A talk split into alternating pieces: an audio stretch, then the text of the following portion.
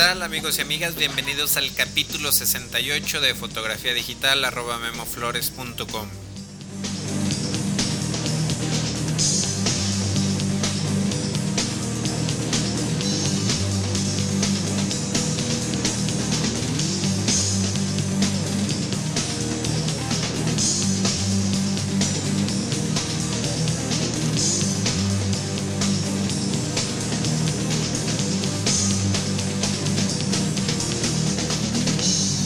Bueno, bienvenidos al capítulo 68 de este taller en línea sobre fotografía digital.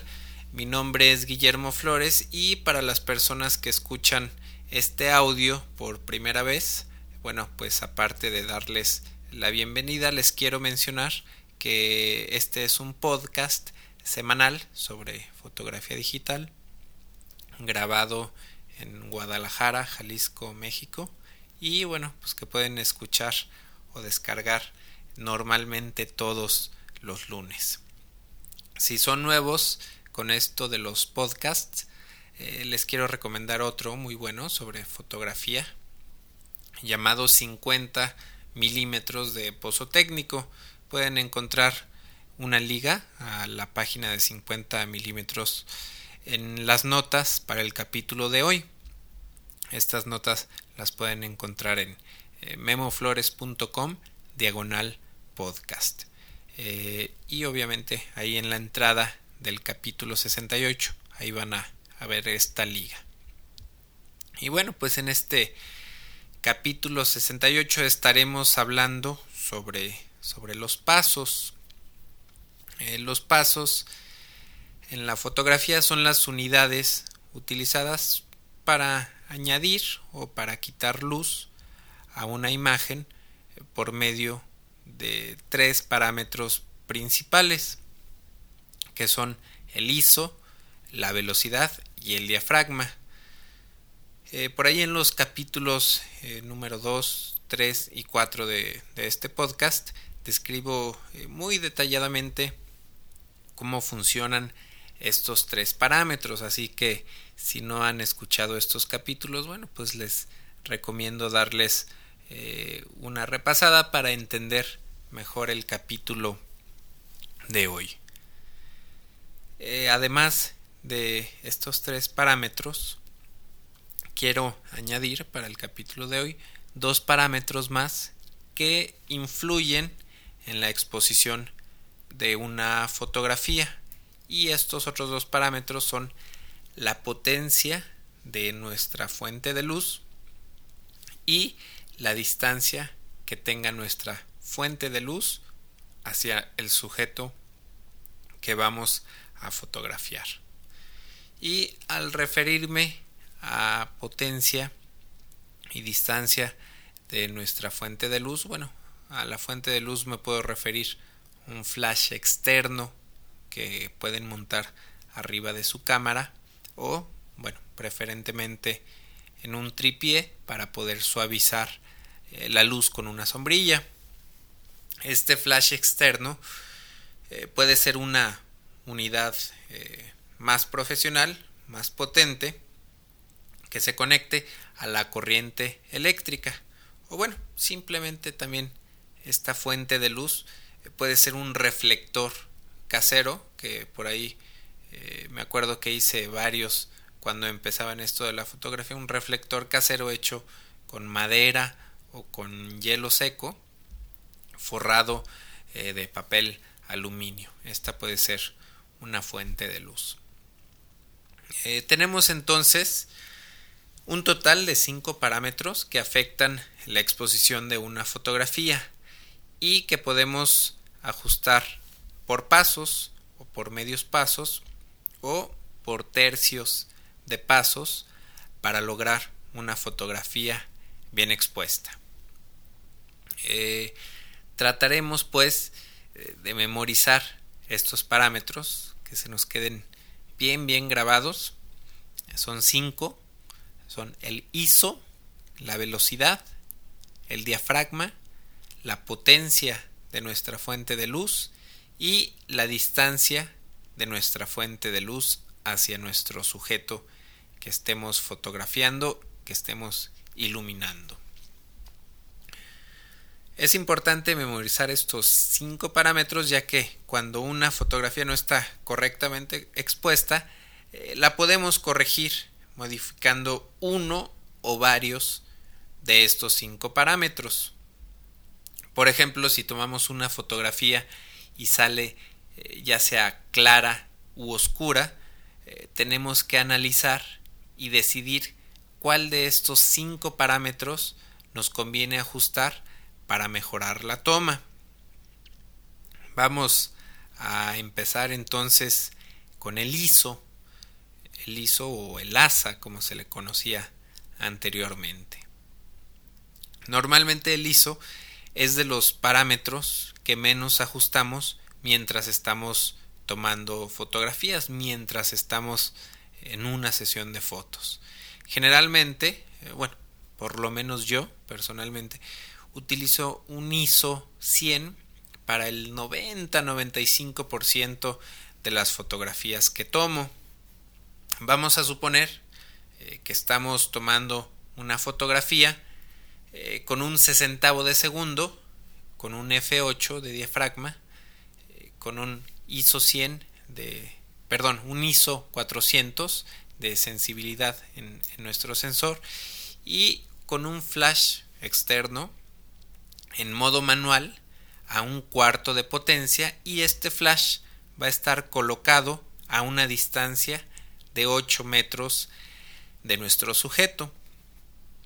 Eh, vamos a, a imaginar esta situación para una fotografía. Si tomamos la foto, si hacemos una prueba, tomamos una foto con estos parámetros y observamos que nuestra foto sale ligeramente oscura, bueno, podemos añadir un paso de sensibilidad al ISO del sensor. Es decir, en lugar de tomar la fotografía con ISO 400, eh, nos iremos a ISO 800. Vamos a hacer el sensor un paso más sensible. Si por el contrario tomamos la foto y sale ligeramente clara, vamos a eh, tenemos que bajar un paso el ISO y en este caso lo vamos a lo tendríamos que fijar en ISO 200 en lugar de ISO 400. En el caso del ISO, eh, los pasos enteros se representan por el doble o por la mitad. Si tenemos ISO 400, un paso arriba, sería el doble, sería ISO 800, y un paso para abajo, sería la mitad, o sea, un ISO 200. Algunas cámaras permiten ajustar el ISO en tercios de pasos, es decir, que entre un ISO 100 y un ISO 200 tendríamos la opción de eh, seleccionar un ISO 125 y un ISO 160. Esto, como les digo, dependiendo la marca y el modelo de cámara que tengan. Y bueno, si tienen una opción que les permite manejar por tercios el ISO, bueno, pues e, este tipo de cámaras permite hacer ajustes más finos a la hora de ajustar la exposición para tomar una fotografía. Al utilizar el ISO como parámetro para ajustar eh, una fotografía tenemos que tener en cuenta que entre más elevado sea nuestro ISO pues mayor ruido digital tendremos en nuestra fotografía. Por eso le recomiendo utilizar siempre el ISO más bajo posible para tener una fotografía eh, lo más limpia posible en cuanto, en cuanto a ruido digital. Vamos a, dejar el tema del ISO, ya saben, pueden encontrar más información eh, por ahí creo que fue en el capítulo 4 que hablamos de del ISO. Vamos a pasar ahora a hablar sobre la velocidad y vamos a poner el mismo ejemplo de que estamos tirando una fotografía con un sesentavo de segundo, con un F8 de diafragma, con un ISO 400 y un flash a un cuarto de potencia a 8 metros de nuestro sujeto. Vamos a suponer que nuestro sujeto está en la sombra y que no se ve afectado por la luz ambiente, sino que está eh, iluminado exclusivamente por el flash. Eh, vamos a suponer también que tenemos un fondo, eh, que tenemos de fondo un paisaje iluminado por la luz del sol, por la luz ambiente. Si tomamos una fotografía en estas circunstancias y si vemos que, nuestra, que nuestro fondo sale ligeramente claro, bueno, vamos a tener que hacer un paso eh, más rápida nuestra velocidad de obturación para que el fondo se oscurezca un poco. Entonces, en lugar de tomar la foto con un sesentavo de segundo, la vamos a tomar con un 125 de segundo. Eh, por el contrario, si nuestra foto eh, de prueba salió ligeramente oscura y queremos aclarar un poco el fondo, vamos a seleccionar una velocidad eh, un paso más lenta que en lugar de un sesentavo de segundo sería de un treintavo de segundo. Hay que tener en cuenta eh, que cuando trabajamos con luz de destello, como un flash, eh, tenemos que considerar la velocidad máxima de obturación a la que sincroniza nuestra cámara con el flash. También hay un capítulo específico eh, que se llama Xsync y así es como se llama esta especificación que eh, dependiendo del modelo y la marca de la cámara eh, pues tienen esta velocidad diferente de Xsync. normalmente es un doscientosavo de segundo la velocidad máxima a la que puede sincronizar nuestro flash. Eh, también hay que tener en cuenta que si utilizamos eh, velocidades menores a un sesentavo de segundo sin utilizar tripié, pues corremos el riesgo de que nuestras fotos salgan eh, por ahí con, con algo de movimiento. En el caso de la velocidad, al igual que, que en el caso del ISO, un paso entero equivale a la mitad o al doble de la velocidad.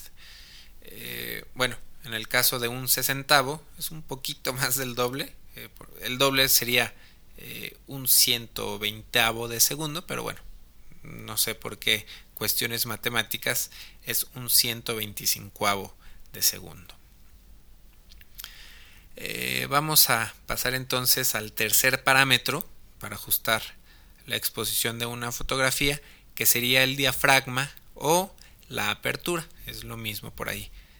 Creo que había algunas personas que tenían duda. Bueno, diafragma y apertura o abertura, como algunas personas le llaman, es exactamente lo mismo. Y vamos a volver con nuestro ejemplo anterior. Eh, estamos utilizando un diafragma de F8 con un sesentavo de segundo, ISO 400, un flash externo a un cuarto de potencia a 8 metros de nuestro sujeto. Si tomamos eh, una fotografía con estos valores y si la foto sale ligeramente oscura, bueno, ahora vamos a corregir con el diafragma. Eh, vamos a abrir un paso nuestro diafragma, eh, que en este caso de 8 nos pasaríamos a f5.6. En el caso de que hiciéramos una prueba y la foto sale ligeramente clara, bueno, pues hay que cerrar un paso el diafragma en lugar de tomar la fotografía con F8, vamos a cerrar un paso a F11 para que la fotografía salga expuesta correctamente. Eh, cuando utilizamos el diafragma o la apertura para ajustar la exposición de una toma hay que, hay que tener en cuenta eh, que la profundidad de campo va a ser diferente. Es decir, si trabajamos con números pequeños o diafragmas abiertos, eh, la profundidad de campo eh, será muy pequeña y el más mínimo error en el enfoque será muy notorio, se va a reflejar claramente en una fotografía borrosa, desenfocada. Por el contrario, si utilizamos diafragmas cerrados, es decir, números grandes, tendremos mayor profundidad de campo y no habría eh, tanto problema si nos equivocamos por ahí ligeramente con el enfoque. Eh, para explicar los pasos, un paso entero en el diafragma, voy a solicitar la ayuda de algún podescucha eh, matemático que tenga conocimientos en, de matemáticas. La verdad es que traté de encontrar información sencilla, eh, pero lo único que encontré para explicar cómo funcionan los pasos en el diafragma fueron fórmulas matemáticas muy complicadas que la verdad no entendí. Entonces, eh, digo, es un poco más complicado los pasos en el diafragma que en las dos situaciones anteriores del ISO y de la velocidad, ya que un paso en el diafragma no es eh, ni el doble ni la mitad eh, de, del número que tengamos, sino que eh, el doble o la mitad representan dos pasos. Es decir, el doble, si tenemos F8, bueno, el doble de 8 es 16, lo que representan dos pasos de distancia en valores F. Eh, si estamos con F8, la mitad de F8 es 4, lo que representa también dos pasos hacia abajo en el diafragma. Entonces, bueno, eh, por pura curiosidad le pido por ahí a alguien que sepa, algún matemático, como eh, cómo es que se calcula el valor, es decir, de F8, cómo es que sale el valor de 5.6. Eh, no lo, pude, lo único que pude concluir es que un paso en el diafragma es aproximadamente un cuarenta y tantos por ciento más o menos del valor F que tengamos. Entonces por ahí eh, pido un poquito de ayuda y comentarios, información para que los demás tengamos esta, pues por ahí, este dato matemático. Vamos a descansar un poquito eh, de las matemáticas y vamos a seguir con el cuarto parámetro que sería la potencia de nuestra fuente de luz. Volvamos otra vez a nuestro, a nuestro ejemplo que ya deben de haber memorizado. Estamos tomando una fotografía con ISO 400, con un sesentavo de segundo, con un diafragma de f8, un flash a un cuarto de potencia y a una distancia de 8 metros.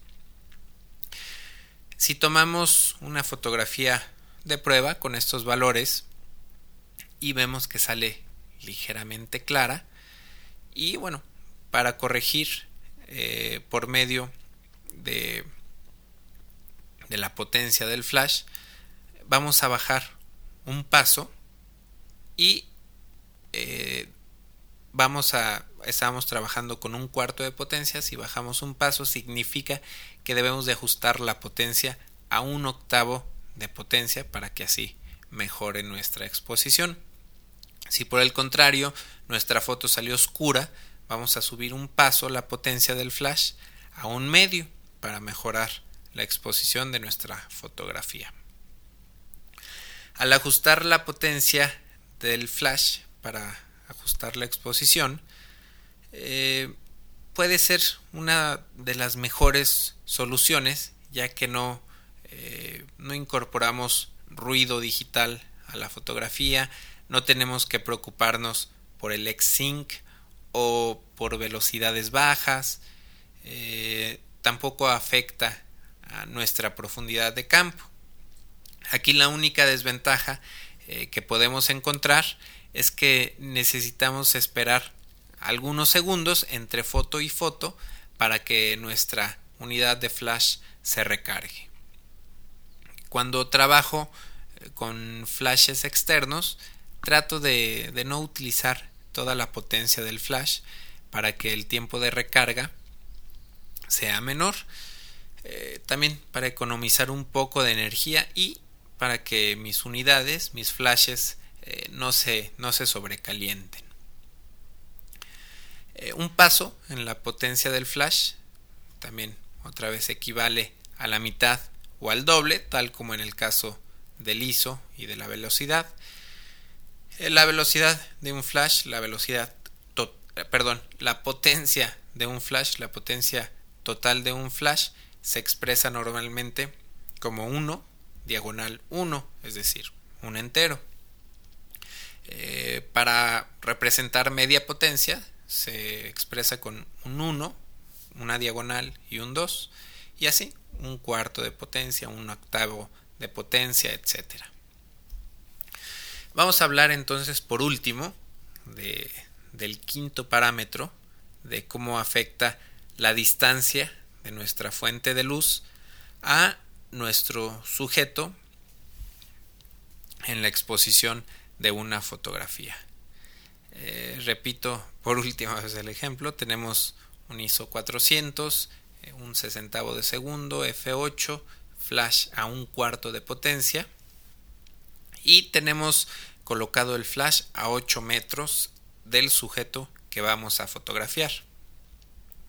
Si hacemos una prueba con estos valores y vemos que la foto sale ligeramente oscura, bueno, pues para aclarar un paso la fotografía, tendremos que acercarnos un cuarenta y tantos por ciento a nuestro sujeto con la unidad de flash. Es decir, bueno, vamos a volver ya otra vez con las matemáticas. En lugar de que nuestro flash esté colocado a 8 metros de distancia de nuestro sujeto, vamos a tener que acercar el flash a 5.6 metros de distancia para aclarar un paso exactamente nuestra fotografía. Eh, si por el contrario nuestra foto eh, sale ligeramente clara, tendremos que alejar un cuarenta y tantos por ciento nuestra fuente de luz. Es decir, en lugar de tenerla a 8 metros de distancia, vamos a tener que colocarla a 11 metros de distancia de nuestro sujeto para oscurecer exactamente un paso nuestra fotografía.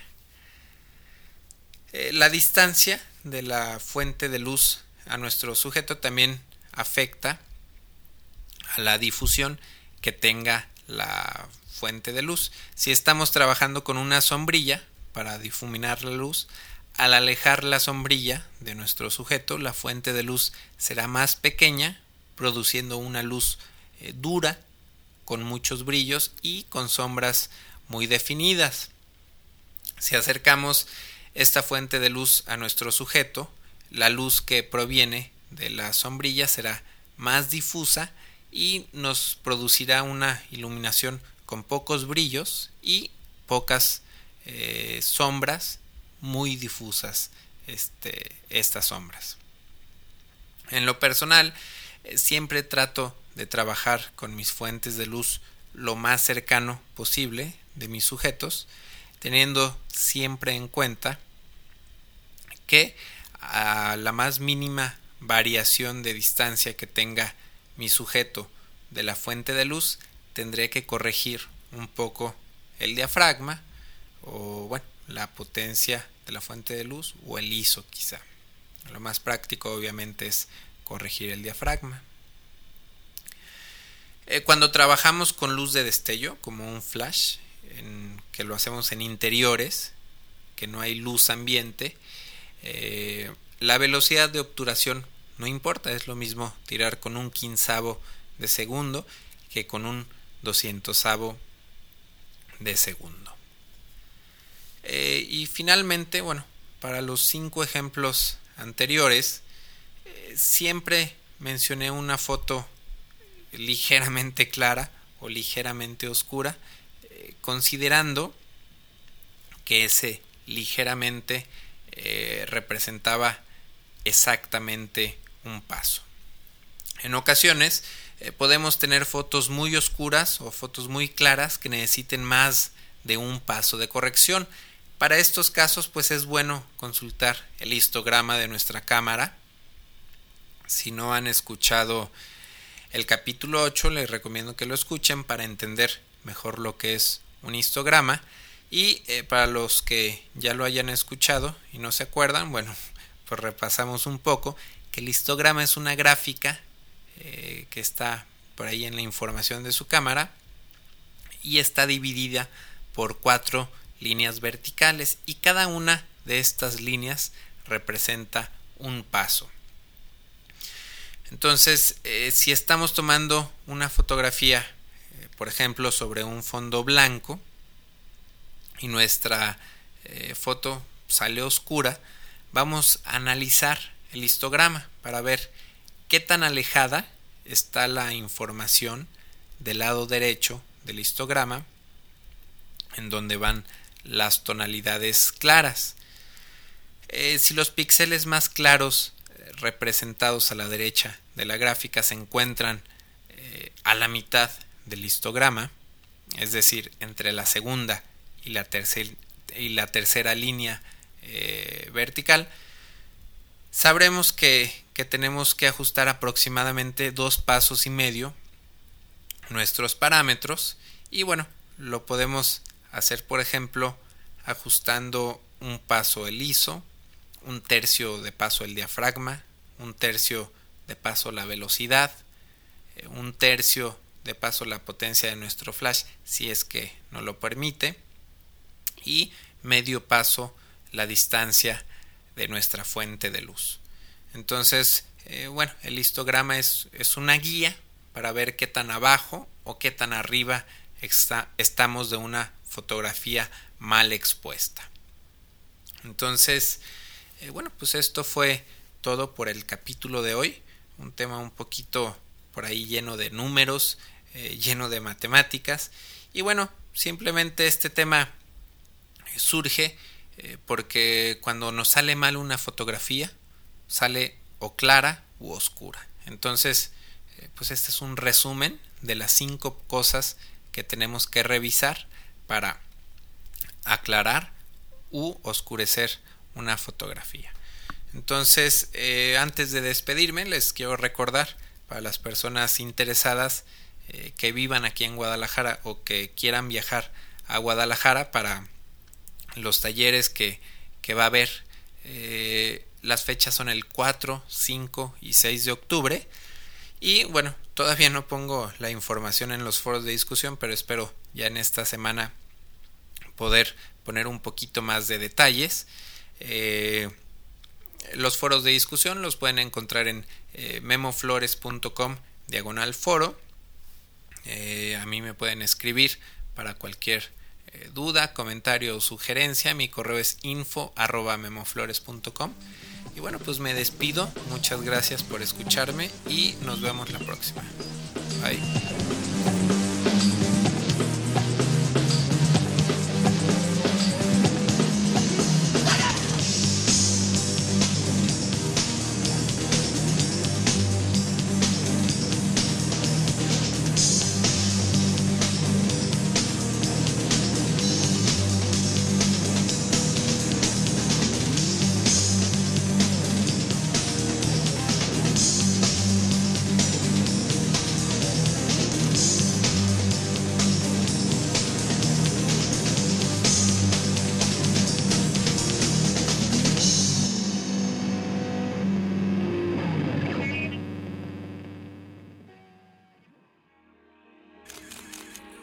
photocastnetwork.com, your photography resource in the potosphere. photocastnetwork.com